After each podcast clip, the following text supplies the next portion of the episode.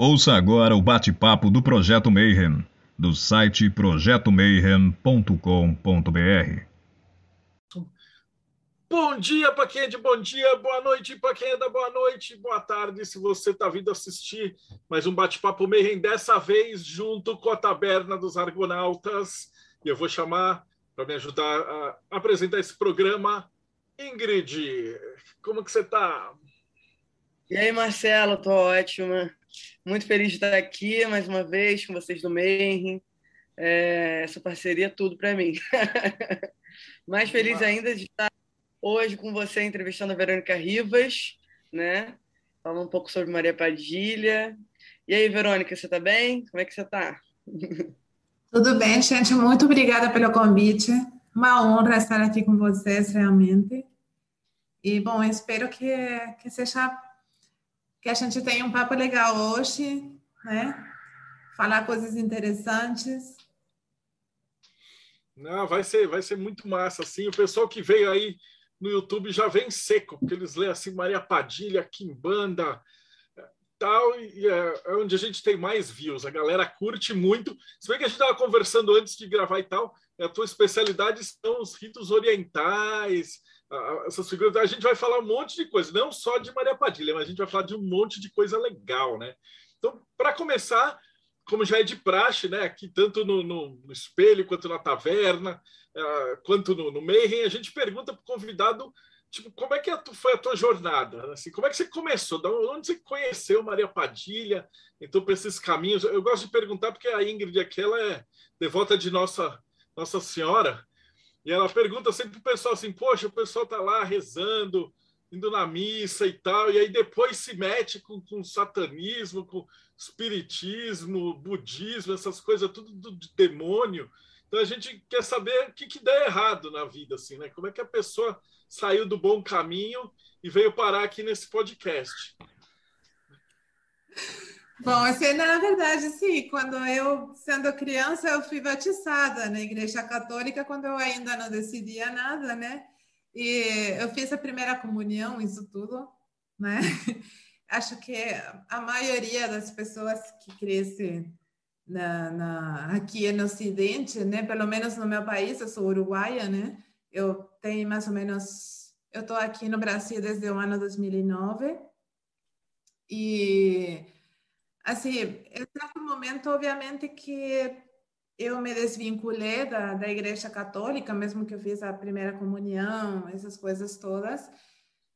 E a, a primeira, vamos dizer, uma primeira aproximação a, a, a outros tipos de, de, de, vertentes, outros tipos de, de, de olhares, tá? de, olhar o mundo, de, interpretar espiritualidade. A primeira vez que comecei a ler sobre espiritualidade, esse tipo de coisas, mas foi porque quando estava no, eh, no equivalente aqui no Brasil, no ensino médio, na, na aula de filosofia, eu tinha que fazer uma. Lá é praticamente obrigatório fazer uma, um trabalho monográfico. A temática esse ano que a professora escolheu foi as, as culturas de Oriente e Ocidente. Então, eu comecei a pesquisar e com o primeiro que eu pesquisei, com o primeiro que me chamou muito a atenção foi o budismo. Então, justamente o, o budismo ele me chamou muito a atenção pelo fato de a diferença que tem de enxergar a vida. Aí comecei também a ler para esse trabalho sobre hinduísmo, mas era tudo coisa bem básica, o que eu podia naquela época, né? encontrar numa biblioteca, porque não, eu não pesquisava na internet. Imagina, estou falando quando eu tinha uns 16 anos e eu estou com 43. Não era essa época fácil que a gente tem agora, com um acesso muito maior a, a acervos bibliográficos, né? Então, é, ou seja, todas essas, tanto o budismo quanto o hinduísmo, eles me chamaram muito a atenção sobretudo de, dessa coisa que, que era uma coisa que eu questionava bastante do cristianismo, que era o fato da pessoa estar pedindo favor, de, supostamente um ser superior, para consertar sua própria vida. E quando eu me deparo com essas outras doutrinas, que elas falam, não, você faça, Você, você perceba o que está acontecendo e você faça porque o potencial está em você, não está lá fora. Então, você já, quando essas doutrinas que começam a colocar, que para mim era maravilhoso, né? Para mim foi assim, eu fiquei muito muito emocionada quando li todo esse tipo de, de, de, vamos dizer, esses pensamentos esses autores. Isso que hoje em dia, que depois eu pesquisei bastante sobre o assunto, que eu escrevo sobre o assunto também, eu percebo que aquilo que eu li era uma coisa bem básica e bem preliminar, mas foi, foi meu início, né? E depois eu, eu continuei pelo yoga, que eu sou uma apaixonada do yoga, e eu sempre tive a tendência de ler muita doutrina, de, de muito, muita parte, a parte teórica, vamos dizer, de, de, desses caminhos, né? Até que, por uma série de coisas que não deram certo, e também, também por um, por, pelo meu interesse antropológico, porque eu, na verdade, comecei a estudar filosofia e comecei a dar aulas de filosofia também eh, no ensino médio no meu país, mas meu, meu propósito era estudar antropologia. Só que eu morava, mesmo sendo de Montevideo, mas meus pais estavam morando no interior e eh, no Uruguai, lamentavelmente, está tudo concentrado na capital do país. Então, eu precisava voltar para Montevideo, precisava me sustentar lá. Então, falei, bom, eh, filosofia fala muito comigo, então eu vou começar a estudar filosofia para começar a dar aulas em Montevideo filosofia e aí puxar antropologia. Mas as coisas não se deram assim até hoje. Não estudei antropologia. Mas espero ainda fazer em algum momento. Vamos ver se a vida me, me dá esse presente, né?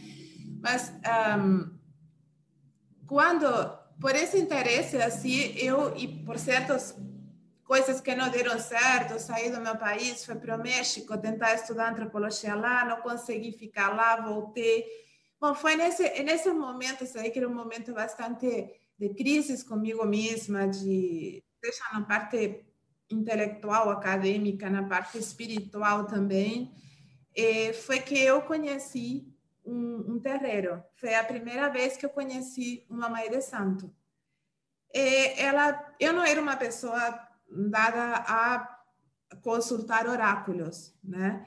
E assim, mas como eu estava tão assim, sem norte, e ela, ela eu fui a consultar oráculo com ela. Daí a consulta do oráculo se transformou em uma conversa sobre o africanismo, sobre várias, todas essas coisas que ela era apaixonada de falar. Ela tinha caminho pela santeria, pelo palo mayombe e coisas assim. Para mim, para um apaixonado pela antropologia, aquilo era assim, maravilhoso falar com ela. Então, acabou com um convite para presenciar uma uma, o que eles chamavam de sessão, ou seria uma gira, acho que você chama gira, não sei, né? E eu pedi para poder sacar, fazer notas, essas coisas assim. Então, bom, chegou o dia, né? E quando vi todo aquele ambiente, sobretudo o tambor começou a me causar uma impressão bastante. Eu nunca tinha conhecido uma coisa assim, né? E no início eu realmente estava meio como com um pé atrás, porque para mim eu era uma mentalidade muito lógica, muito que eu tinha que passar tudo por pela lógica mesmo. E aquilo não me não, não, não me parecia assim, mas é, me parecia eu estava curiosa, me parecia interessante. O assunto é que a, a o espírito que eu vi em terra pela primeira vez ali incorporada na Mãe de Santo foi a rainha das sete encruzilhadas. E essa rainha das sete encruzilhadas, quando chegou, ela foi e se abriu caminho até a mim e ela ela falou para mim, Maria Padilha, aquela foi eu simplesmente não entendi nada, é, assim, mas as coisas foram foram eh, evoluindo até que no momento eu me encontrei integrando a linha porque eu pedi para a Mãe de Santo que eu queria, eh, eu falei que eu queria seguir esse caminho, eu queria conhecer esse caminho. E aí foi que e fui na primeira vez, eu fiquei, fiz, e, bom, foi dito para mim que a minha entidade era Maria Bagília, Rainha das Almas. E ela era a chefa desse terreiro. E no momento ela chegou e ela, ela mesma falou isso quando chegou na, na, na, na própria chefa do terreiro, né? E daí começou meu, vamos dizer, minha, minha, minha vinculação com Maria Padilha, que para mim, assim, quando alguém me pergunta sobre esse vínculo, sobre essas eu, eu para mim é muito difícil falar porque primeiro que me emociona muito por algum motivo. É, assim eu não sei explicar o que eu senti mas eu senti eu senti é, é, é, quando sinto os contatos com ela eu sinto o contato como desde a primeira vez como era alguma coisa que eu conhecia desde muito antes que era muito familiar a mim. E assim eu eu comecei a desenvolver desde o primeiro dia um profundo amor por Maria Padilha. E conforme o tempo foi passando, mesmo que eu me afastei desse terreiro por divergências com, com as mesmas práticas que às vezes se então, mas eu nunca me afastei de Maria Padilha. Eu sempre continuei cultuando Maria Padilha do meu, do meu jeito. E, assim, mas é, é, lógico que ter me afastado causou uma mudança bastante importante, sobretudo porque certas coisas que eu tinha visto ali, eu tinha aprendido ali, eu tinha começado a ler sobre a Kimbanda, aprender sobre a Kimbanda, não batia com aquilo, não me parecia que batia com tudo o que era meu caminho anterior, que estava relacionado ao yoga e a essas coisas assim. Só que eu logo isso fui, fui perceber justamente através do yoga, através do reiki, através de, estudar essas, essas e de praticar essas linhas todas, eu acabei me iniciando no budismo vajrayana, que é o budismo tântrico, né? E foi quando eu comecei com isso, comecei com essas práticas, que eu comecei a ver que aquelas diferenças que eu sentia antes entre a Kimbanda, entre estavam so, somente na minha percepção. Porque, na verdade, quando eu comecei a aprofundar, e muitas vezes também até fora, porque eu muitas vezes falo sobre. Eu sou uma apaixonada de muitas divindades do budismo vajrayana, de fato. Eu escrevi, eu, eu sou devota de Kurukula, eu escrevi um livro para ela, um devocional para ela, que foi publicado pela Anatema agora. Mas, assim, muitas vezes as pessoas têm uma visão, até os próprios budistas do budismo vajrayana como que eles são uma espécie de elite que como que eles são donos daquela divindade. É a mesma coisa que às vezes o lama fala como então eu sou sempre fui tive uma natureza um pouco rebelde. E acho que por isso que a Kimbanda nesse aspecto fala muito para mim. Porque a Kimbanda me deixou livre né para mim, eu experimento Kimbanda com essa liberdade. Para mim, Exu é essa liberdade. Então, se para mim um quimbandeiro vem e me diz, não, você tem que estar, ficar aqui nessa caixinha, nesse quadradinho, para mim isso não é quimbanda. Eu respeito, é, é, é, é, respeito tudo, pode ser, pratique desse jeito, mas eu estou fora. E é a mesma coisa que, que, que eu cheguei, e, e assim, quando eu comecei a estudar pela minha parte, sozinha, o budismo tântrico, o budismo vajrayana, é, é, mais concretamente, eu comecei, vamos dizer, eu comecei a perceber essa mesma coisa, né? Que muitas vezes a pessoa fica presa de, de receber ou de, ter, ou, de, ou de ter que pagar iniciações custosas, que se supostamente se você não tem o dinheiro para fazer isso, é porque você não tem o karma suficiente. Então, eu já falei isso para vários homens que eu conheci, desculpa, mas eu não quero pensar no karma que a pessoa tem. Eu quero pensar no que a pessoa quer fazer e como que modificar a sua vida, né? Então, tipo, é, justamente nesse, nessa...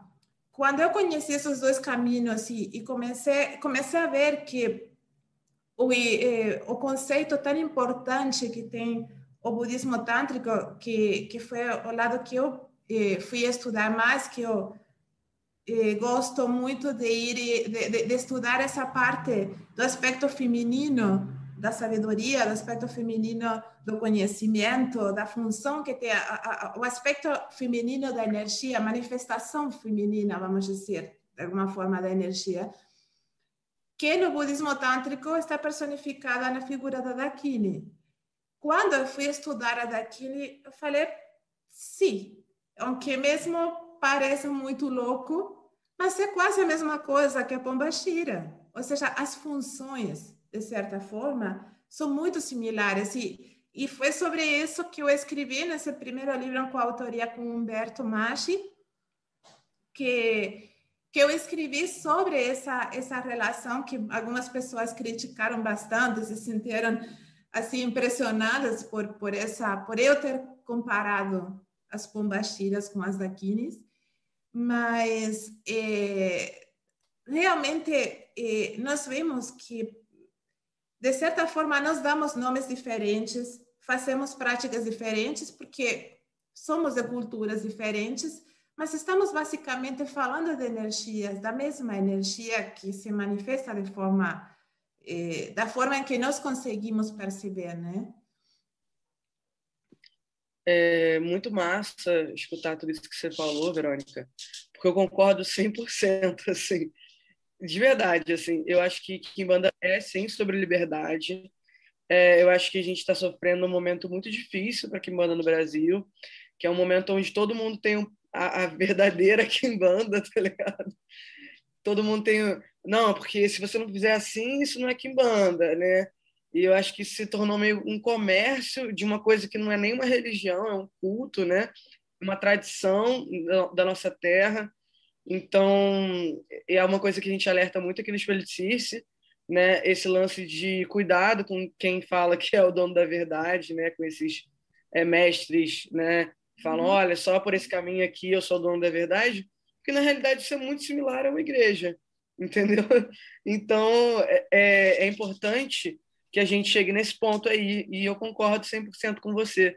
Outra coisa também que eu achei muito interessante que você falou é sobre esse choque que as pessoas estão tendo no seu livro, né, pela comparação das entidades e tudo mais. É, eu, honestamente, eu acho que, mais uma vez, eu, eu, eu acho que você está certa. Porque, assim, é, eu acho que quando você consegue enxergar um mundo com os olhos de um bruxo mesmo, né? Com esse olhar do, que vê magia em tudo, né? Que é perceptivo, né? A gente consegue ver que, na realidade, é, as energias, os espíritos, enfim, eles se apresentam em cada culto naquela vestimenta, né?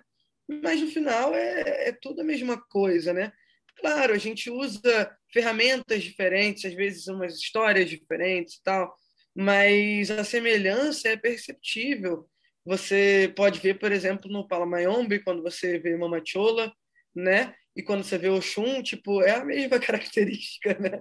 Aí você fala, ué, mas são cultos totalmente diferentes, né? Tipo Ifá, Palamayombe, né? Mas é, é, é uma questão de percepção mesmo. E claro que isso vai chocar, porque assim as pessoas elas não estão preparadas para é, é, desenvolver um pensamento individual, né? E é isso que a gente torce para que mude, né? É, porque eu acho que não existe nada mais bonito e nada mais é, verdadeiro do que você compartilhar a sua história e os seus pensamentos e, e ser validado por isso. Né? Um livro, qualquer pessoa ali tipo, pode escrever, mas isso não, não tem que se tornar uma verdade, né? Você tem que escrever o seu próprio livro. Né? Você tem que desenvolver a partir dos outros livros que você escreveu, né? Então, tipo, isso é muito do caralho, assim. É, então, partindo desse princípio aí, eu queria saber o que é Pombagira na sua visão.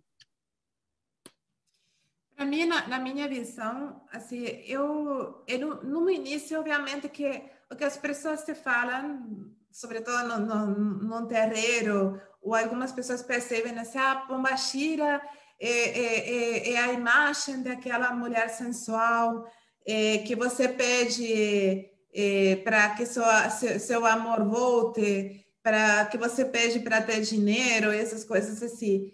E hoje em dia, essa foi a primeira visão que, que, que eu recebi, só que eu não engoli aquela visão.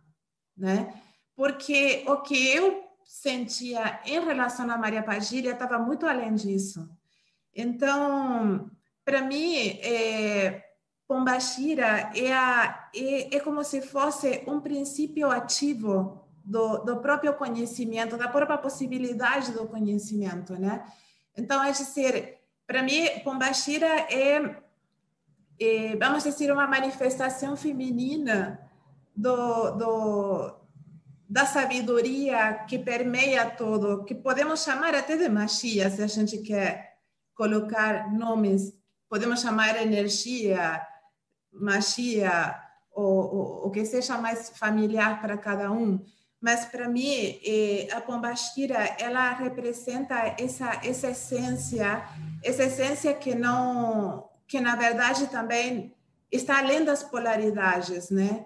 E, vamos dizer, é que no meu caso, no meu ver, é através dessa desse contato, através desse cultivo que a gente pode atingir outros estágios, outros outros níveis nas nossas práticas.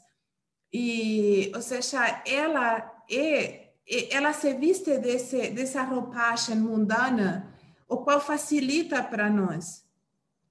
Porque se ela aparecesse como ela é só essencialmente, né, a gente para a gente ficaria longe.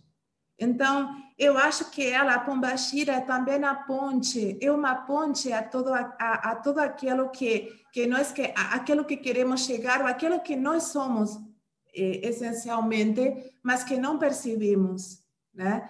Eu, eh, eu, eu, assim, a minha opinião, e, e tipo, quando as pessoas me dizem, ah, não, não, mas então essa coisa da mulher sensual, lógico, ou seja, isso é também, mas não é exclusivo nem é inclusivo, né? Ou seja, é, nós não podemos ficar somente nessa nessa visão de Pombashira como aquele desborde de sensualidade, o qual também é, porque nós também precisamos disso. O que acontece é que nós às vezes vemos a sensualidade como uma coisa já diretamente ligada ao sexual, né? Muitas vezes nós vemos o erótico ligado diretamente só ao sexual e nós vemos como uma característica que está em todos nós como seres, como uma energia que ela é e que é possível de ser usada eh, em nosso benefício eh, para eh, conseguir. Eu, eu, eu, eu, acredito que nós podemos atingir eh, níveis de conhecimento cada vez mais superiores e, e a Pombashira é o caminho desse, de, de, de, de atingir esse, esses objetivos, né? Eu não sei se você concorda, mas eu acho que essa questão da gente sempre olhar Pombagira, né, assim, quando começa, obviamente, né, como essa figura super sensual e é só isso e tal, vem muito da nossa cultura mega machista, né? De objetificar até os espíritos, né? Você fala assim, caralho, sério que a gente está passando por isso? Né? Não era para a gente estar tá vendo isso. Até porque Pombagira não está aqui só para trazer amor para ninguém. Inclusive, Exu também traz amor para os outros, né? Mas não é muito usado para isso. Eu acho que também por conta da cultura que a gente tem, né? Eu tenho certeza que sua Pombagira limpa, protege, né? Faz tudo por você, né? Para mim, por exemplo, no, no meu caso, para mim, Maria Padilha, como Pombashira, no seu rol como Pombashira, para mim, ela, ela é uma guia, ela é uma proteção, ela é aquela que quando eu estou, estou perdendo o rumo, o foco, eu chamo ela e ela me traz de volta. Então, ou seja, é, por isso que eu, é, é, ou seja, isso de eu comparar as pombaxiras com as daquines, que tem, a daquine tem essa função dentro do, do hinduísmo, dentro, sobretudo dentro do budismo vajrayana, né? Do budismo tântrico, é, é, ou seja, eu sinto na minha prática esse vínculo. Então, quando eu falo disso no livro, é porque eu senti esse vínculo e quando eu comecei a estudar teoricamente isso, eu consegui é, descrições que conseguiam apoiar aquilo que eu sentia na minha prática. Geralmente o que escrevo nos meus livros são coisas que saem da prática, que eu tento procurar a parte teórica para dar um respaldo e, e, e ficar um pouco mais séria, porque senão a pessoa acha, ah, isso é o papo da cabeça dela, né? Mas se a pessoa vê, ah, não, olha só a definição aqui,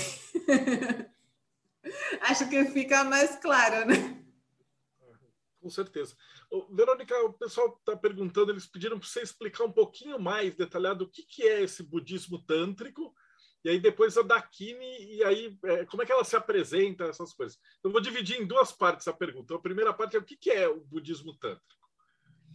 Bom, é, nós sabemos que depois que da existência do, do, Buda histórico, né? Que eu vou falar o que o, o, que o que está falando a pesquisa até agora, né? É, basicamente surgiu o que chamava a escola dos, a escola antiga, né, que era a escola Theravada, que é o tipo de budismo que é mais praticado, por exemplo, na Tailândia, aqueles templos monumentais que a gente vê na Tailândia, é basicamente o budismo Theravada, né, que é também chamado, às vezes até mal chamado de Hinayana, que quer dizer o veículo menor. E do, daí surgiu o, o que se chamou de budismo Mahayana, que seria o chamado também Mahayana, que quer dizer também veículo maior ou, Great Vehicle. Aí, supostamente, dentro do budismo Mahayana, começaram em algum momento, alguns dizem século 6, outros dizem século 7, 8, eh, aparecer o que en, algunos consideraban de monjes herejes, produzindo certos tipos de feitiços dentro do budismo, né? que eram tipos de fórmulas mágicas, que estou fazendo a história bem o mais curtinha possível, mas é, tipo fórmulas mágicas que eram para a saúde, até também para coisas amorosas e, e, e, coisas assim, né? Tipo, porque também existem essas coisas dentro do budismo, né? Só que às vezes não é tão divulgado. Mas é, em certo momento isso coincide também com um movimento que se chamou é, apareceram certos é, sábios errantes chamados, eh, conhecidos atualmente, historicamente, como os 84 Mahasidas. Mahasidas é como grande sábio, né?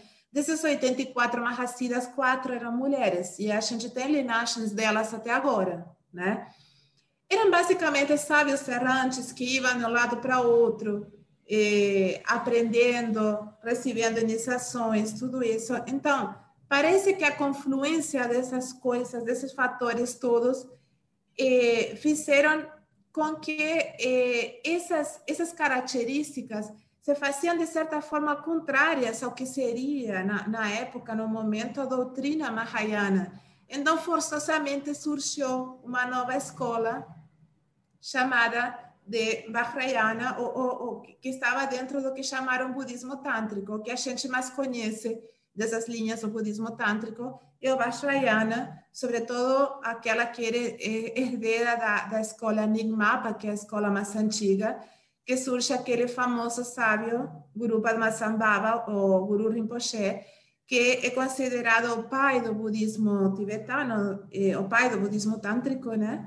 E eh, os que são da linha eh, Nigmapa, eles dizem provenir diretamente dele, né?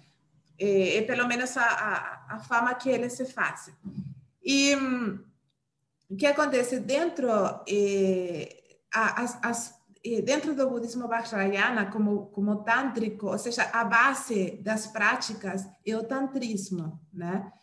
Mas aí que acontece? O tantrismo já estava bastante bem desenvolvido na Índia nesse momento.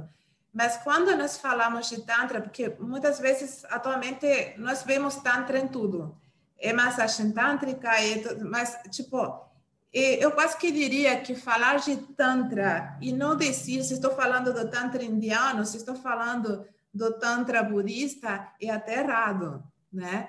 Porque eles se desenvolveram bem diferente. No, na Índia tem várias escolas tântricas que evoluíram e se foram desenvolvendo de uma forma, que logicamente influenciaram a, eh, a entrada do, do tantrismo no, no budismo, né, que, que, que foi a dar com, com a, a, a, surgimento de, dessa rama, dessa, dessa diversificação do budismo para o budismo tântrico. Então, o que acontece? É, mas ela se foi desenvolvendo tendo em conta os elementos, porque basicamente o budismo Vajrayana, que é o budismo bastante praticado no, no, eh, no Tibete, chamam também de budismo tibetano e esses eles é, ele pega muita coisa do, do antigo Bompo que era a religião que existia era uma religião mais de corte mais xamânica né que existia no, no Tibete antes da entrada do budismo. E ele pega muito obviamente da, do tantra porque o nascimento dessa dessa dessa nova escola dessa nova rama do budismo é, ela é, é, está marcada por esses sábios, por esses mahasiddhas, né? A gente muitas vezes não sabe quanto que se deve a eles, mas que se deve a eles é uma certeza, né? Aí, no caso, é, a figura, vamos dizer, as divindades, o jeito de, das práticas que acontece ser parte da base quando falamos de Tantra, partimos no Tantra eh, relacionado ao budismo, né? no, no, o Tantra budista que, que os pesquisadores falam, nós estamos falando de uma possibilidade de que nós não estamos praticando com divindades para atingir uma coisa que está fora de nós.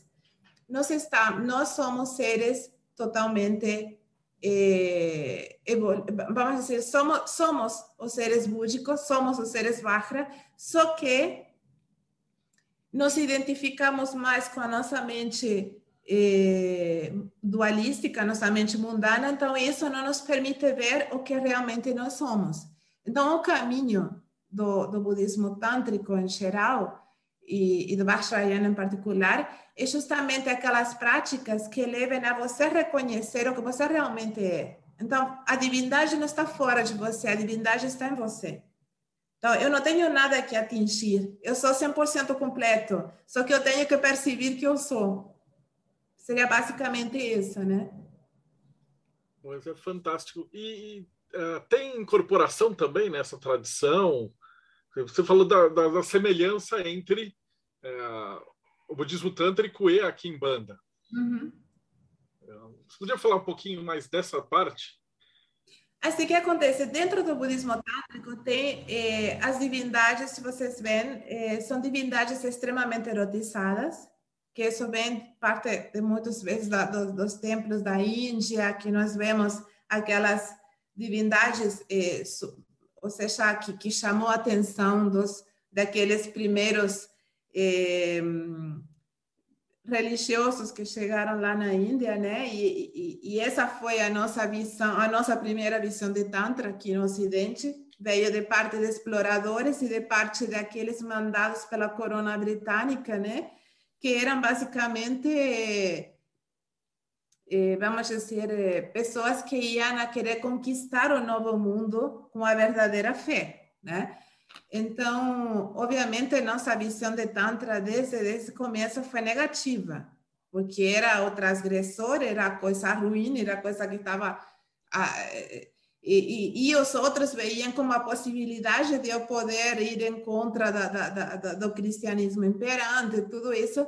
Então, assim, é, muitas vezes até hoje, quando se fala no, no budismo, ah, é, é, budismo tântrico, é, é, ou, ou vê naquelas imagens, por exemplo, geralmente, vou dar um exemplo assim rápido, que tem uma prática dentro das práticas de Gondro, que se chamam, Gondro seriam as práticas preliminares dentro do budismo Vajrayana, é, que, é, vamos dizer, tem uma divindade que é Vajrasattva, é que ele está unido sexualmente com sua consorte. Você trabalha com essa divindade, etc, etc. Então, tem pessoas que aquilo para eles é horrível, né? isso não pode ser budismo, né? Então, e, mas é, justamente a característica do budismo Vajrayana é a importância que dá à figura da Dakini. A figura da Dakini tem um rol tão central que é, se diz que sem o contato, sem o desenvolvimento do contato da Dakini, você não pode atingir nada. O, caminho, o Dakini é, é, é o caminho, é sempre o caminho. Então, por exemplo, você pode ser um baita praticante com outras divindades, mas se você não desenvolve esse contato com a Dakini, que é um princípio essencialmente feminino, é, você não, você não tem possibilidade nenhuma de atingir nada. E sobre as incorporações, assim, muitas vezes é, se vê assim, é, eu lembro a, a minha primeira iniciação no budismo Vajrayana, e obviamente que certos budistas vão ficar bravos comigo, comigo falando disso, mas para mim, eu recebi esse empoderamento, essa iniciação de uma, de uma lama mulher, né? Eu juro, eu já que tinha passado por incorporações, que tinha visto já um pouco, e que ela, no momento em que ela estava dando esse empoderamento, ela não estava aí sozinha. Tinha mais alguma coisa, né? Porque de ser ela uma pessoa fisicamente pequenininha, magrinha, baixinha, aquilo crescia de um jeito, a voz dela mudava tanto que as pessoas ficam naquela, mas quem já tinha visto esse assunto, tinha pesquisado sobre incorporação, tinha visto esses terreiros, realmente para mim, era, era algum tipo de incorporação. Não estou dizendo que seja idêntico ao que a gente vê num terreiro de, de Umbanda, Kimbanda, talvez Candomblé, né? Mas também, dentro da, da minha pesquisa, eu encontrei que existem, eh, tanto em Nepal, principalmente em Nepal, eh, pessoas que trabalham com as divindades do budismo Vajrayana, mas de uma forma que eh, os lamas não querem aceitar eles dentro do, do, do, do, do círculo deles, né? Porque eles trabalham incorporando as divindades. Sobretudo, por exemplo, as pessoas vão a consultar muitas vezes e se dizem que tem pessoas que incorporam, por exemplo, a tara vermelha, que é uma das divindades bem importantes, de, de, do, do, sobretudo da, da escola Enigma, né? E mas hum, isso se mantém como, como se fosse uma prática indigente, porque é como que se. É como. Acho que com, com essas coisas acontece. Quando se secularizam as coisas, se você estuda o desenvolvimento do Shinto, que eu estudei por conta do Reiki, você vai ver que quando o Shinto se seculariza e se torna religião de Estado, o Shinto perde a essência do Shinto, do Shintoísmo, né? porque aquela parte toda animista pareceu sumir, né? No caso, por exemplo, de, quando o, o, budismo já começa a ser uma se transformar numa religião, eu acho que eles começaram a ir, ah, isso não pode ser, aquilo não pode ser feito, mas eram coisas que estavam no início. Eu, eu eu percebo que o, o, o, budismo Vajrayana que a gente pratica, o que a gente poderia praticar hoje em dia, está longe de ser o que ele era nos seus inícios, né? Então, mas, se existem... Mas, Oi? É, mas o pessoal acaba ficando tão vergonha, constrangido ou bloqueado, né? Eles falam assim, pá... É... Também, mas aqui também é mais ou menos assim, né? Ele foi demonizado. A gente tem é, eu imagino que deve ter sido a mesma coisa para eles. Essas divindades agora são tudo demônio e eles são levados meio de escanteio, não? Sim, é, assim, o que acontece? As pessoas muitas vezes, e, e, e, vou contar uma experiência que eu, que eu tive por, pelo meu livro de Curupula. Ah, tem, tem umas pessoas, eu vou mostrar para vocês qual é o livro. Essas são as duas edições dele. Ele foi publicado pela Anátema, então ele tem uma parte histórica bem bastante, bastante Vamos ter uma parte histórica básica que fala de Tantra, que fala de quem é Curukula, do simbolismo de Curukula, tudo isso. Eu falo até de Maria Padilha aqui também. Não poderia ser diferente, porque se eu cheguei a Curukula foi por Maria Padilha, meu caminho foi por ali, né? Então, e depois tem a segunda parte, toda uma parte devocional. O que acontece? Foi uma parte que foi uma prática que foi surgindo do, da minha própria prática e eu escrevi esse devocional inteiro para ela. Daí, tem pessoas que começaram a falar de apropriação. Tipo, é, traduzido em palavras simples seria: parece que Curupula é, do, é, é propriedade dos lamas que dão as iniciações, então eu se eu quero escrever um devocional, não tenho direito a isso, né? Porque eu não tenho a. Para isso não é suficiente você ter a iniciação de curúcula, você tem que ter o permisso do lama, porque o iniciado, porque você não pode se comparar. E aconteceu como eu perguntei para uma pessoa ali, mas quem foi que é o primeiro iniciado? Foi iniciado por quem? Então, assim, que acontece? É, é, foi, foi uma coisa de que as, as pessoas, é, vamos dizer, tem, tem esse sentido de que parece que em certo momento os caminhos espirituais, quando eles começam, parece que se transformar, a pessoa precisa fazer do caminho espiritual uma religião, precisa fazer uma coisa e votar que tem regras. Ou seja, parece que o ser humano, realmente nós precisamos de regras e, sobretudo, quando se, se, se torna movimentos famosos, né? Hoje o budismo Vajrayana é famoso, temos atores que praticam o budismo Vajrayana, tem, tem, ou seja, então, quando chega a isso, parece que, que perde-se essa, essa, essa essência de, de que era inicialmente, né? E quando eles falam de apropriação, como eu eu não discuti com ninguém, simplesmente eu expliquei meu ponto de vista, né? Quando as pessoas me perguntaram sobre isso, porque eu falei, como que o budismo pode falar de, o budismo Vajrayana pode falar de apropriação quando as divindades que estão ali, a maioria são ou de origem hindu ou de origem bompo. Então, quem se apropriou de quê?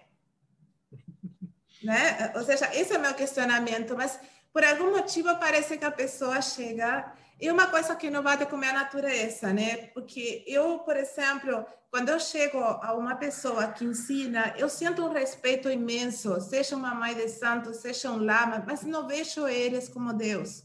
Para mim, não são uma divindade. Eles são médios, são, são médios, são pessoas que podem me ensinar, que podem, e eu respeito como ancestralidade. Assim, ancestralidade para mim é uma coisa muito importante. Cultua a ancestralidade sempre, né? Mas é, esse, esse assunto de começar a ver na pessoa do lama que se se a coisa não vem do lama, você não tem direito a fazer nada, isso não era assim no início. Isso foi uma coisa que se transformou depois, né? E foi até complicado achar uma pessoa para fazer a arte do livro, né? Por conta disso você falando de Curicula, e eu já li um texto seu falando de Curicula, já, é, a deusa irada, né? Uhum. Faz tempo que eu, que eu dei uma olhada nisso. E eu fiquei curiosa, né? Porque é uma, é uma deusa hindu, não é? Ela tem, é. supostamente, algumas dizem que ela é hindu, outras dizem que ela se originou mais ou menos nessas áreas onde hoje seria parte da Índia, parte da Nepal, mas era, ela era de, de uma sociedade tribal, na verdade, né? Sim, sim. Tem essa relação também com sexualidade, né? Fertilidade. Muito bacana. É, é, é, muito doido, realmente, né? Conseguir encaixar isso no budismo, né? É muito doido. Não, porque você, você vê, quando você vê uma, uma divindade como... Mas, mas olha que muitas vezes no, no, budismo eles tiram muita coisa do que, do que era, formava parte de Kurukula, porque, obviamente, Kurukula era uma deusa que... Existem, existem eh, fórmulas de Kurukula, sobretudo no Aryatara Kurukula Kalpa, que você pode com a divindade você pode fazer feitiços até para matar uma pessoa. Tudo isso existia dentro dentro de, de, de, dentro da, da, dos monges budistas, né? Só que hoje em dia nós também temos uma uma versão light, porque nós com esse assunto eu sou um pouco às vezes quando quando falo disso no assunto que eu acho que as vertentes New Age elas tiraram a substância de muita coisa, né? Então, por exemplo, hoje em dia você tem que ver o budismo, você vê aquela coisa com a pessoa com as mãos aqui, como você vai ver todo mundo que fala da yoga, tem que estar com as mãos aqui, com o mala enrolado no pescoço e tipo falando namastê.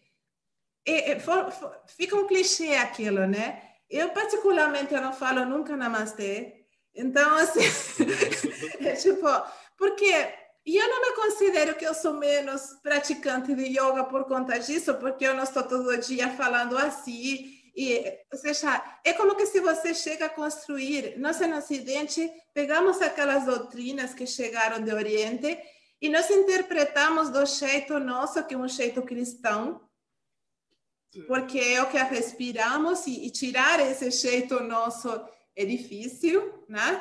Então, tipo, aí a gente fica nesse, nisso de querer é, sempre buscar o bem oposto ao mal. Que isso é uma coisa que não existe. Se você vai nos, naqueles tratados mais antigos do hinduísmo, você não existe, não tem essa oposição desse jeito. Existem forças que estão de um lado do outro, mas não, não são necessariamente opostas e são muitas vezes necessárias, né? Na, na, na prática. Com certeza, e é muito bacana que a gente está mesclando os assuntos, né? Kimbanda, budismo e tal. Eu acho que dá para entender melhor a sua visão, né, sobre isso e muito legal a gente tocar no assunto de curcula, né? É interessante, né? Os aspectos sempre conectados, é muito doido tudo isso. E eu acho que essa forma que as pessoas têm de querer sempre buscar uma certa iluminação, assim, né? Tipo, você falou desse lance do namastê, né? Ah, você tem que estar com uma ala enrolada na mãozinha, namastê, né? É, é muito chato porque vem desse conceito de iluminação, né? Mas o que é de fato ser iluminado? Né? Tipo, que merda é essa? Ah, é o que eu me pergunto. Tem uma autora que eu li um livro, eu li o livro dela, que ela, ela falou de, agora esqueci o nome de, de, daquela pessoa que fez aquela primeira tradução, mas na verdade eh, tem tem um porquê. Eu comecei a ver uma linha de um porquê nesse sentido, porque a pessoa acha que a iluminação é aquele extremo bem, você se torna um ser do bem, completa um ser luminoso do bem, né? Mas isso vem de que a, a primeira tradição, tradução de textos budistas veio através de um famoso texto que se fez bastante famoso na época, chamado A Luz de Ásia.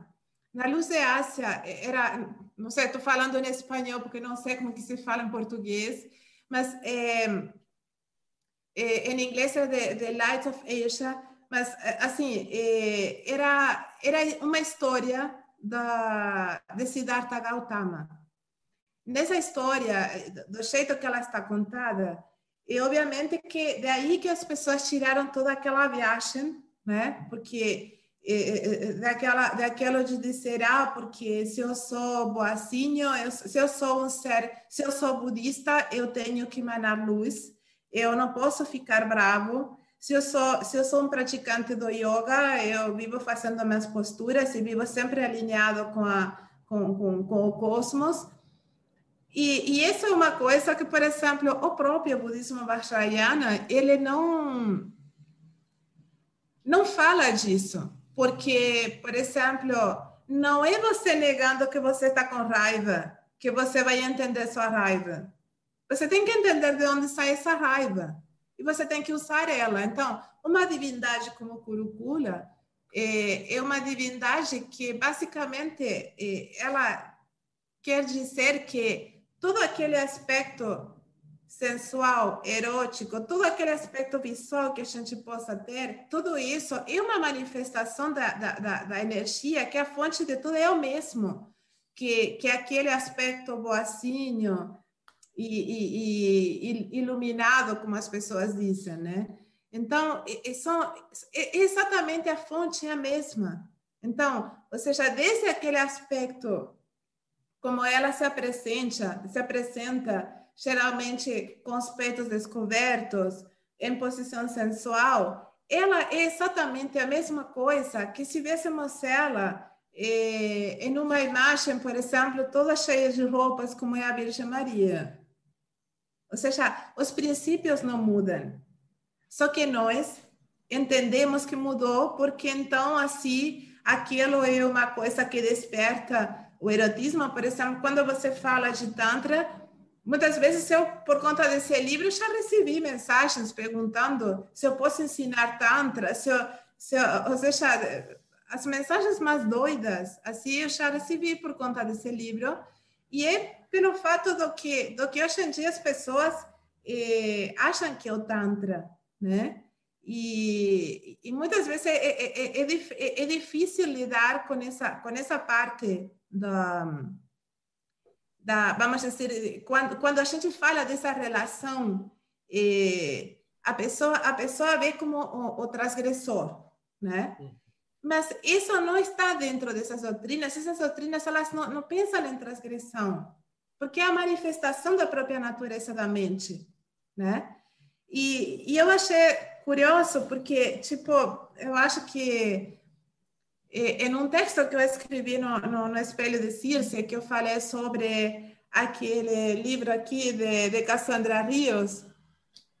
Sim, maravilhoso texto. Há uma definição da Pombachira que eu, assim, eu, eu fico, eu fico porque para mim é, é, exatamente aquilo que você percebe em uma daquine, né? Mas, ou seja, ela justamente fala, ela está além do que pode ser bem ou mal, do que pode você interpretar dela. Ela está além disso, né? Agora, deixa eu te fazer uma pergunta. Você uhum. acha que esse conceito de iluminação, né, é, ele afasta a gente da nossa essência porque de alguma forma ele nega quem nós somos essencialmente, né? E então você acha que isso afasta ou você acha que na realidade é assumir, um, enfim, um novo jeito, um jeito melhor de ser, né? O que que você acha sobre isso? Eu acho que é, assim, é, eu, eu, mas, mas você falar de iluminação, eu falo de da verdadeira natureza da mente, que é na linha que eu trabalho, né? Então, para mim, essa, essa verdadeira natureza da mente, ela, ela tem a ver com você entender tudo o que você é, você ser absolutamente tudo o que você é. Não é você entrar num conceito de, por exemplo, eh, eu tenho que fazer de certa forma, então de assim eu vou me transformar num ser luminoso, né? E esse ser luminoso está eh, deletando, está eh, apagando meu aquele ser escuro que eu era. Eu acho que esse conceito eh, hoje em dia as pessoas têm um conceito assim de iluminação, eh, pelo menos é o que você vê eh, eu muitas vezes, por conta dos meus interesses, aparece no meu Facebook um monte de coisas. Professores de yoga, agora com o assunto da pandemia, saiu todo mundo ensinar, né? E, assim, você vê que, que esse, eh, eles falam de um conceito de iluminação que parece um conceito de você se afastar daquilo ruim que você é, esse ser mundano que você é, para se transformar em um ser de luz em um ser que está além dessas preocupações do mundo. Eu não percebo isso desse jeito, porque para mim é justamente eu eu acho assim, pelo menos o, o, na prática que eu sigo, é, a verdadeira natureza da mente, chegar a, a, a experimentar a verdadeira natureza da mente, a se tornar essa verdadeira natureza da mente, esse estar, é, estar 100% presente aqui na Terra, no mundo, com, as, com tudo que você é, só que você é, reconhece tudo isso em você. Não é que você nunca mais vai, se, vai ficar bravo, nunca mais vai xingar alguém. Ou seja, muitas vezes, quando, quando eu fico brava, as pessoas dizem, mas como? Ou seja, aqui tem pessoas que, como me, me, me, me, me associam, por talvez a pessoa te vê com certa roupa comprida e já acham que você é indiano, essas coisas assim. Eu gosto muito da, desse tipo de coisa, me sinto super cômoda com esse tipo de roupa. Então, assim, as pessoas, elas me identificam, as pessoas da cidade aqui que eu moro. Então, se eu, em algum momento, chega um momento que eu tenho que falar grosso com alguém, eu falo porque é um, é um momento que você tem que fazer isso, né? Mas, é, vamos dizer, é você entender por que, que você está fazendo isso. Está, é, é difícil falar desse conceito assim de, de iluminação, mas eu não acho que esteja é, que, que, esteja indo contra de, de, nenhuma coisa sua. Mas assim como é postulado por algumas vertentes, sim. Algumas pessoas falam, sim, que é como como você transcender seu ego, aniquilar seu ego, fazer uma transcendência. Eles falam muito do conceito de transcendência, né? Que eu, particularmente, eh, eu, eu prefiro não falar de transcendência, né? Porque eu acho que isso também é, é, é uma coisa que, que está tem que estar unido a qual é a tua prática. Então, a, esse experimentar da natureza da mente não tem uma fórmula.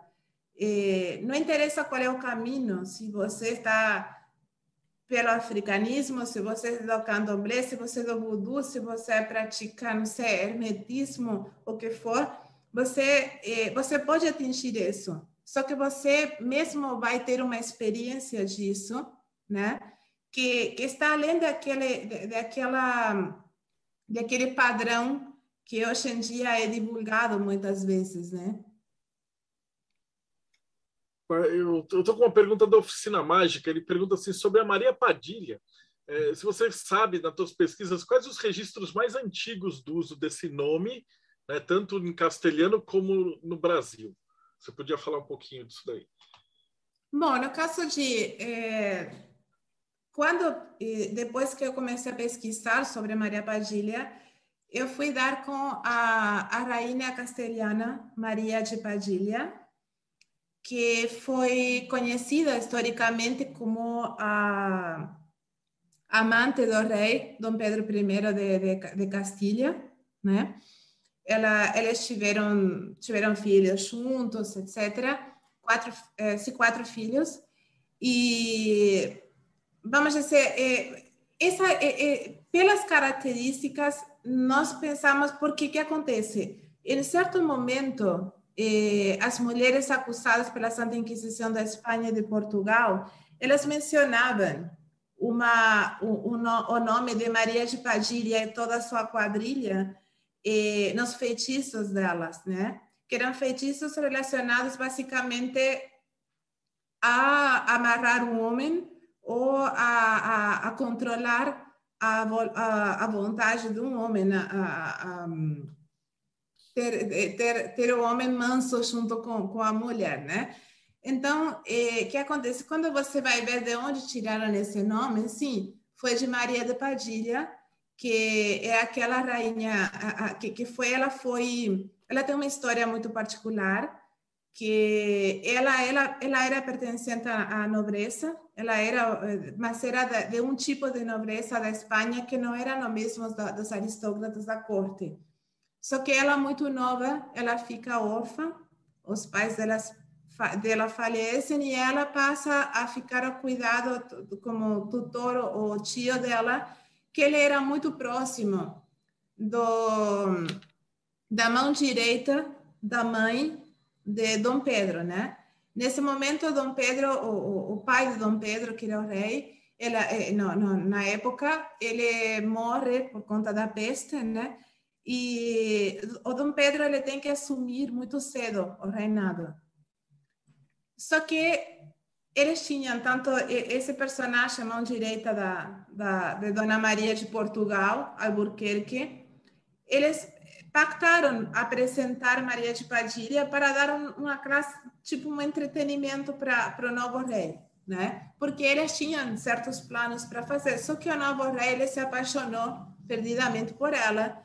E ele teve ela, esteve junto com ela, mesmo que ele saiu, casou, tinha outras aventuras, ele era historicamente era bastante mulherengo, né?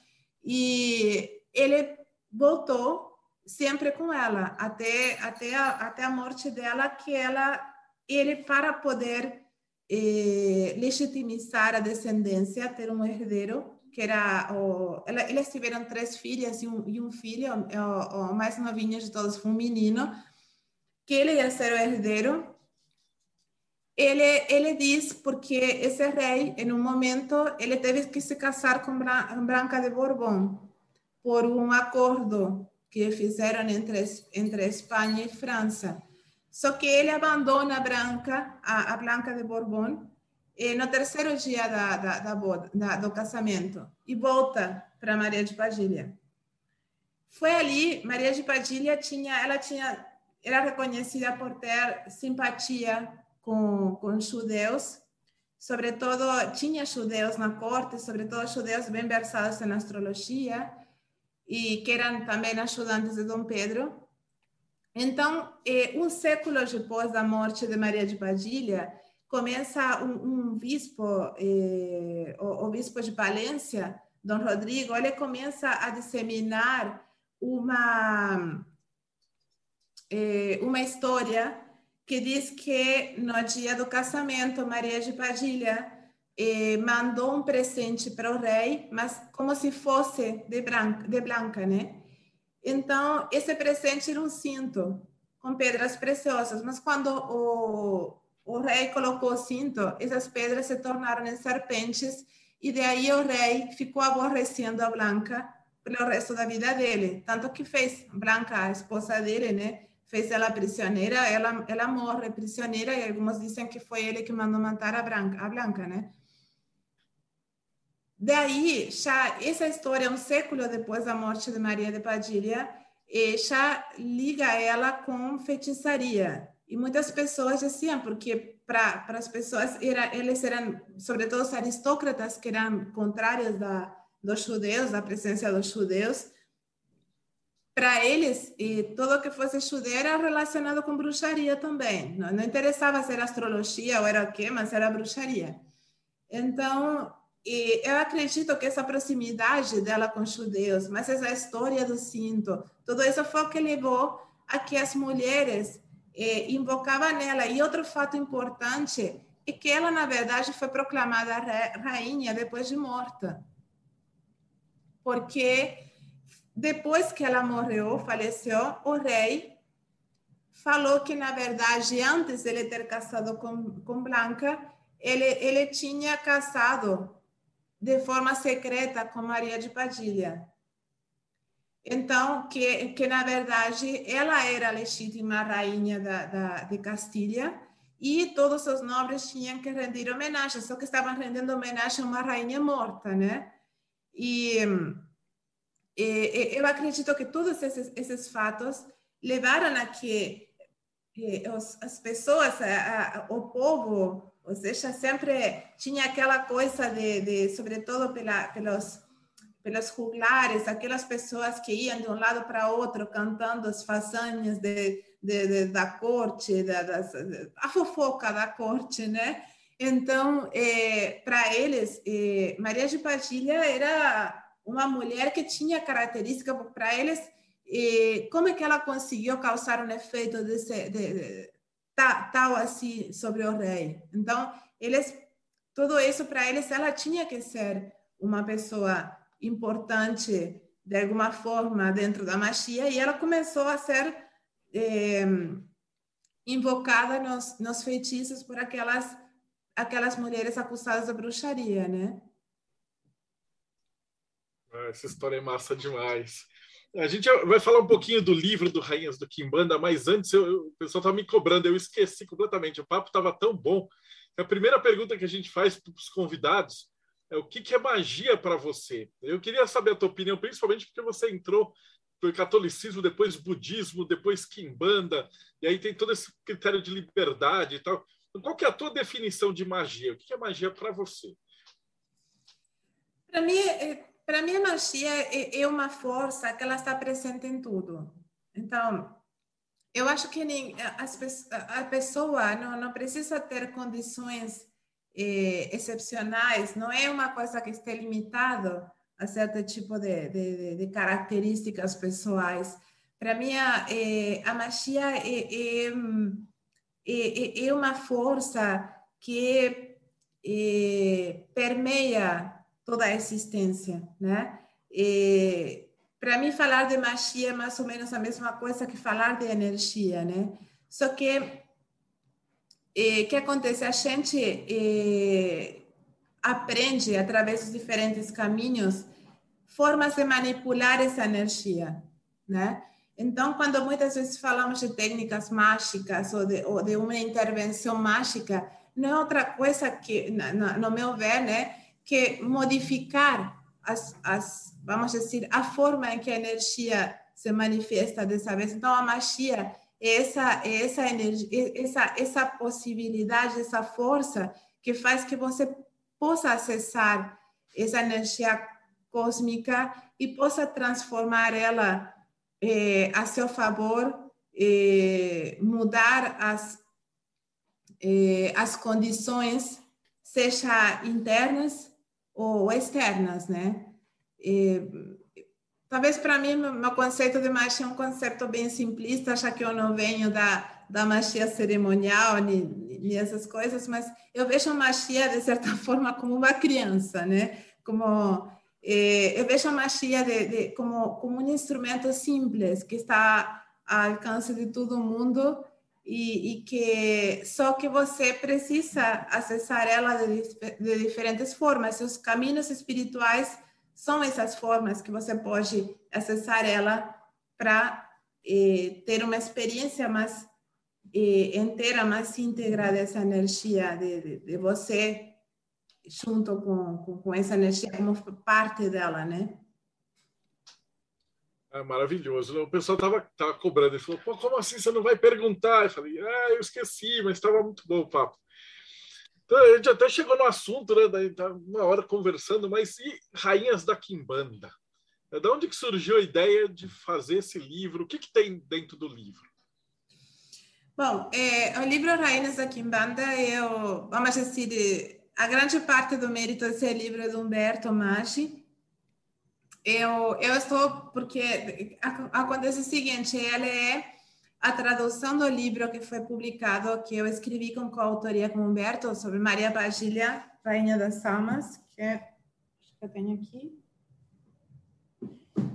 É esse aqui, que foi publicado pela Radian Press, em 2015. Aí, esse livro, Rainhas da Quimbanda, tem esse livro aqui, mas o livro que é de autoria de Humberto exclusivo, que é da rainha, sobre a rainha das sete encruzilhadas. Então, eles decidiram juntar os dois e tem uma, uma introdução do queridíssimo Danilo Copini. É, mas, é, por exemplo, nessa parte tem é, a parte da rainha das sete encruzilhadas, ele, ele é toda a história dessa entidade maravilhosa, que Humberto fez uma pesquisa bem interessante sobre isso. Eu mais ou menos acompanhei essa pesquisa.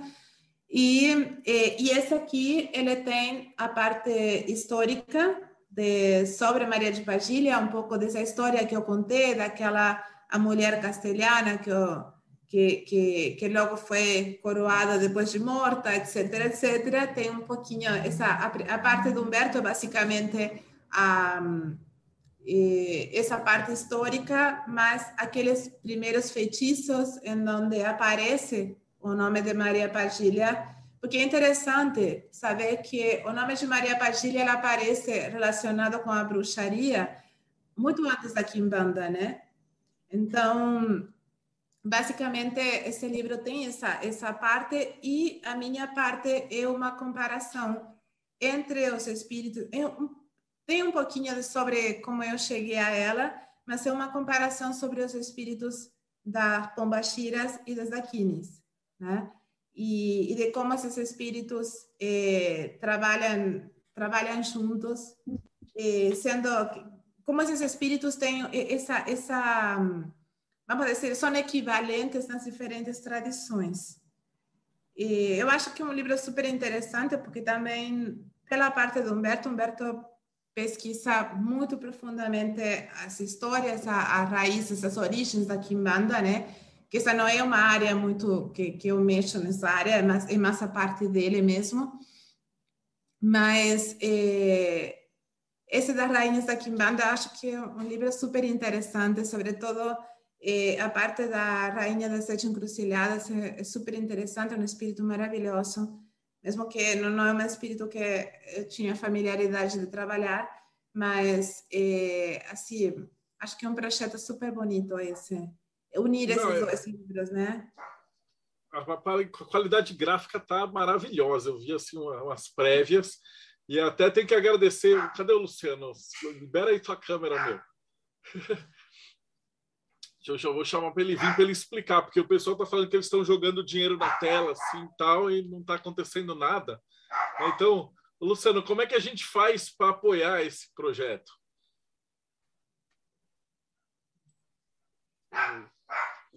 É, dá para ouvir aí? Dá para ouvir. E aí, seja muito bem-vindo, Luciano.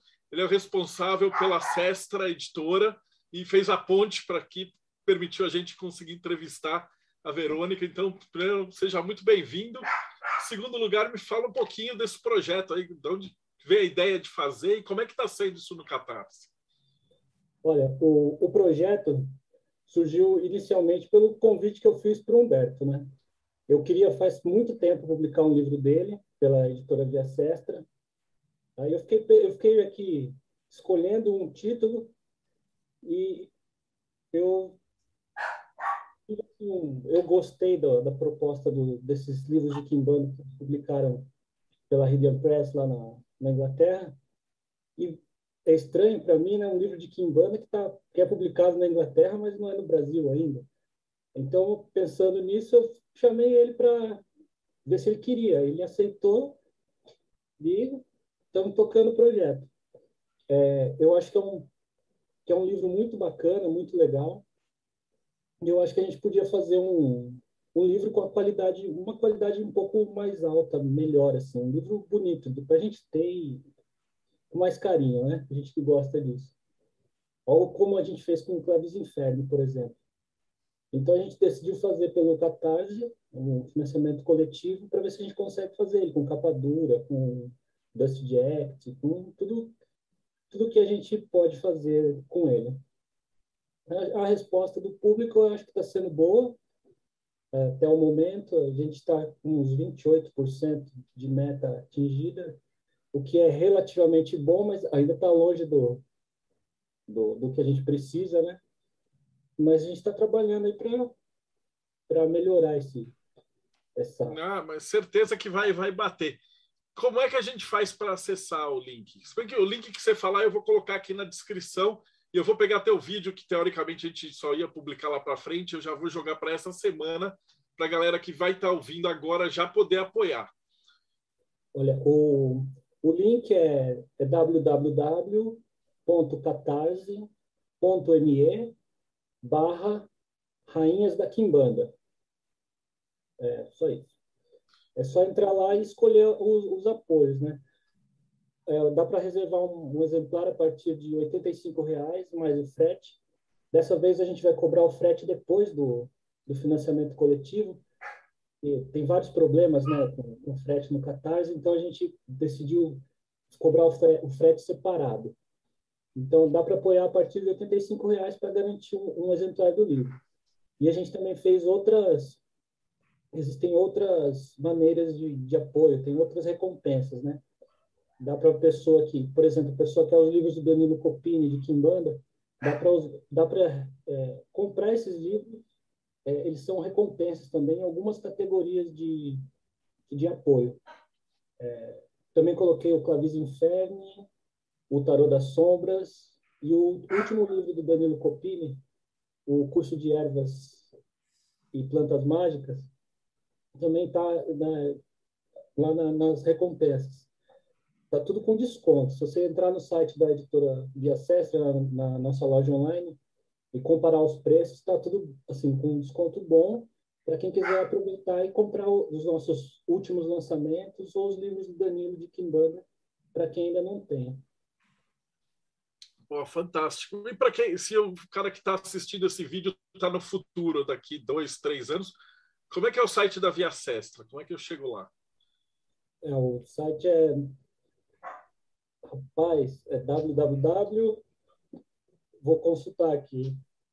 lojaeditoraviasestra.com.br. Tá, maravilha. Eu vou colocar o link também para facilitar para o pessoal. Cadê a Ingrid? A gente está quase chegando no finalzinho dessa, dessa, desse bate-papo gravado. Verônica, eu ia te perguntar também, a última pergunta que a gente faz para todos os convidados é que, que dica que você daria para alguém que está começando? Tipo, chegou agora, ouviu Maria Padilha, entrou, viu Kimbanda e tal, o cara quer entrar nesse mundo. Que, que dica que você daria para quem está começando? Acho que, que a Ingrid queria falar alguma coisa. Antes? É, é, não, você perguntou onde eu estava, estou comprando livro. Só isso, desculpa, gente. É, bom, é, no caso, eu acho que, assim, pessoalmente, meu caminho sempre foi. Eu acho que isso, isso vem uma parte pelo, pela minha formação em filosofia, né? Mas eu acho que uma pessoa, quando quer começar, que sente sente uma começa a ver sente proximidade por um caminho espiritual seja ele qual for eu acho interessante a pessoa eh, procurar informação desse caminho eh, não ir diretamente cegamente a uma coisa porque as pessoas falam coisas bonitas sobre isso eh, porque tem amizades porque tem parentes nesse, nesses caminhos eu acho que a espiritualidade é uma coisa que a gente tem que ter muito cuidado a gente tem que ter muito cuidado com, com as mãos em que a gente se coloca, né? Sobretudo, sempre, se você vê a história da, da, dos diferentes caminhos espirituais, você vê que sempre, sempre teve esse assunto de, de pessoas que não eram tão legais, que não tinham intenções tão legais. E, só que agora a gente vê muito mais porque, ou seja, no mundo globalizado, com a internet como a gente tem, onde todo, sobretudo essa pandemia evidenciou, apareceram mestres de todo tipo hoje em dia, mas eu acho que a pessoa tem que, quando escolhe alguém para começar, ou para ensinar, ou para se iniciar, etc., eh, a pessoa tem que perguntar muito, indagar muito.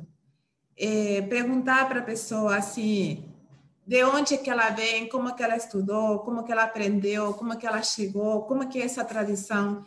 E, e se a pessoa não é capaz ou, ou, ou, se incomoda desse questionamento, eu acho que a gente tem que sair fora disso. Porque, da mesma forma que a gente não se colocaria na, nas mãos de qualquer médico, a gente não pode se colocar nas mãos de qualquer um que, que diz ter uma tradição mas que muitas vezes não tem nada de trás, né? E que muitas vezes vivencia esse tipo de vivencia espiritualidade, muitas vezes a busca a busca genuína de uma pessoa, muitas vezes essa pessoa vivencia de uma forma gananciosa. Então aquela pessoa que muitas vezes chega com uma eh, chega sinceramente porque sente um chamado e, e, e precisa eh, responder esse chamado ou chega porque eh, está desesperado por alguma situação da vida. Estar no mundo não é fácil, nunca foi, não é e acho que não vai ser. Então, ou seja, seja por, por qual for o motivo que a gente chega a procurar um mestre, um, um iniciado, um caminho espiritual qualquer, uma religião, a gente não pode ir cegamente, a gente tem que ter nosso raciocínio e, sobretudo, é, fugir dos fanatismos, né? Hoje em dia existem pessoas muito carismáticas que facilmente as pessoas se tornam fanáticas. Eu acho que no momento que eu me torno fanática de um mestre, eu perdi todo o contato com a espiritualidade. Então, eu perdi toda, toda a possibilidade de progredir no meu caminho. Quando eu começo a achar que a minha verdade é a única verdade que existe, né? Então, eu acho que justamente a pessoa tem que ser cuidadosa quando se inicia num caminho, é, não ir às iniciações e acumular iniciações de todo lugar porque porque sim, porque não é em todo lugar você deixa um pedacinho de você. Então, tipo, é, eu acho que é, é importante a pessoa vivenciar a espiritualidade de uma forma científica, de certa maneira, não de uma forma supersticiosa, né? E desde o momento que a gente se, se enxerga como parte de um todo, eh, nós também temos que enxergar os outros como parte desse todo.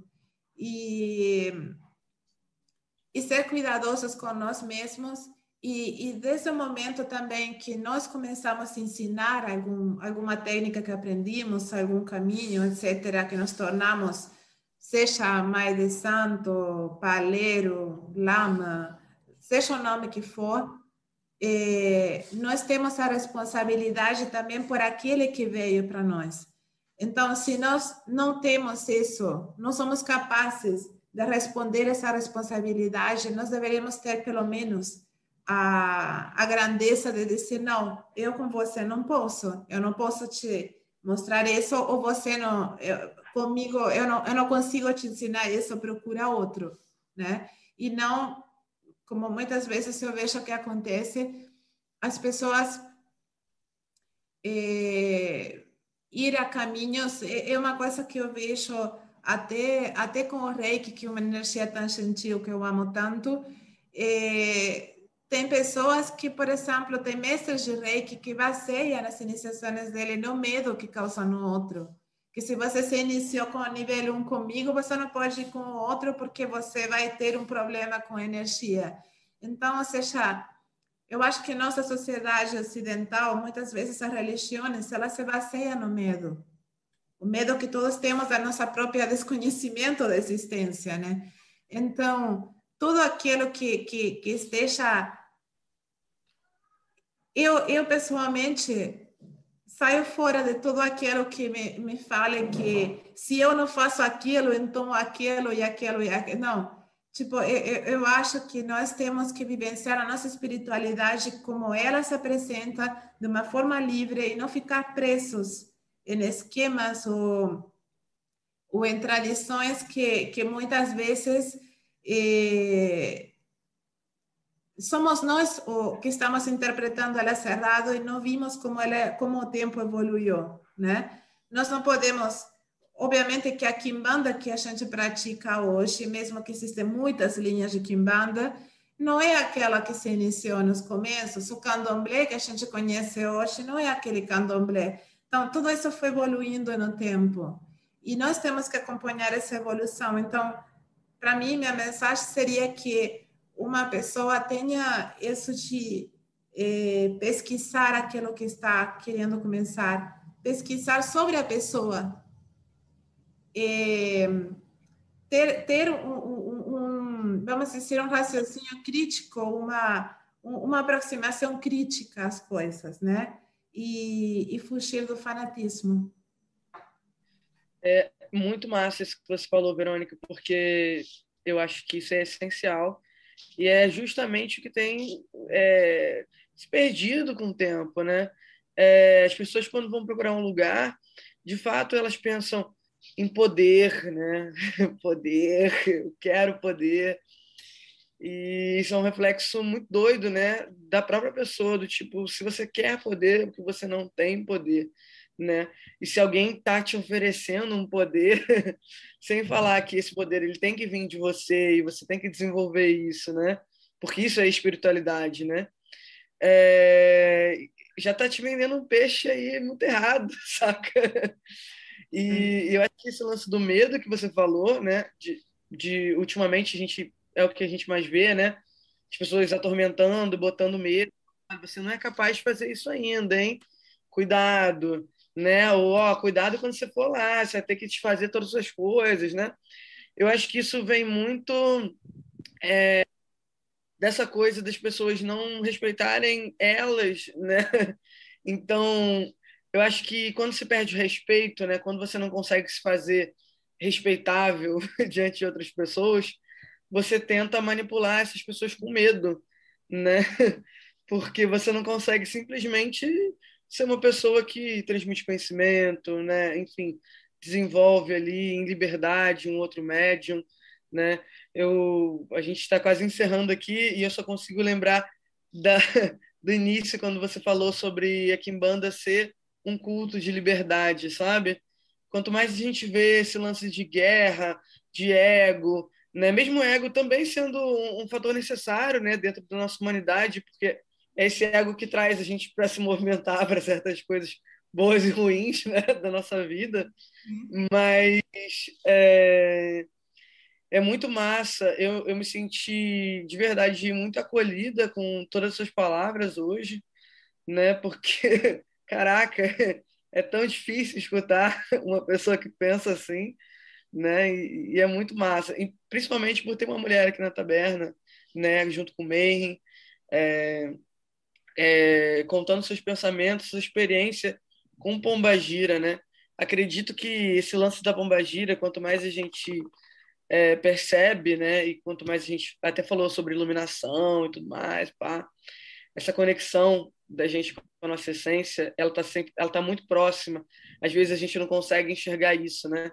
Foi isso que eu também peguei muito do que você falou, assim, né? A aceitação da gente como a gente é de verdade. Eu acho que é o caminho. Muito obrigada, Verônica. Muito obrigada. Eu adorei conversar com vocês. Um prazer. E, bom, estou à disposição. Maravilhoso. Antes só de finalizar, o Ingrid, e se eu for lá, o que, que é Espelho de Circe e Taberna dos Argonautas? Que o Mayhem o pessoal já conhece, já está vindo. Também não esquece, o Rodrigo está falando, segue o canal, dá like, dá uma olhada que essa é a entrevista número 219, eu acho. Então tem 200 entrevistas desse calibre, inclusive o Magri, a gente já entrevistou ele, ele falou de demonologia, tá, e eu vou chamar ele de novo depois. Então, pode ir para trás, tem um monte de gente legal. Mas e o espelho de Circe? O que, que, que é? Como é que eu faço para chegar nele? O Espelho de Circe é um coletivo que visa a espiritualidade, né, o desenvolvimento individual, né, visa esse lance de você encontrar a sua própria bruxaria, não importa qual seja, né, você desenvolva a sua visão mágica no mundo, né? Então a gente está aqui para desafiar, falar, quebrar certos tabus. É, a gente conta com um time muito massa de escritores, com a Verônica, Humberto Mag, Nicolai Frisvold, né, a Kati, é, enfim, de vez em quando também escrevo alguma coisa lá. É, nós temos algumas reuniões semanais, né, muito bacanas, um canal no YouTube e também o Instagram, né? Nosso nome em todos os nossos arrobas é Espelho de Circe. Então, YouTube, barra Espelho de Circe, Instagram, arroba Espelho de Circe. É, e a gente também está com um apoio coletivo, né? Para quem quiser, enfim, né, ajudar o projeto, né, dar aquela moral, é o catarse.me barra Espelho de Circe. É isso, galera. Muito obrigada aí. Maravilha. Então, muito obrigado de coração, Ingrid, Verônica, Luciano. E você estava assistindo a gente, então segue o canal, dá like e a gente se vê aí no próximo Bate-Papo Mayhem. Tá bom, muito obrigada, gente.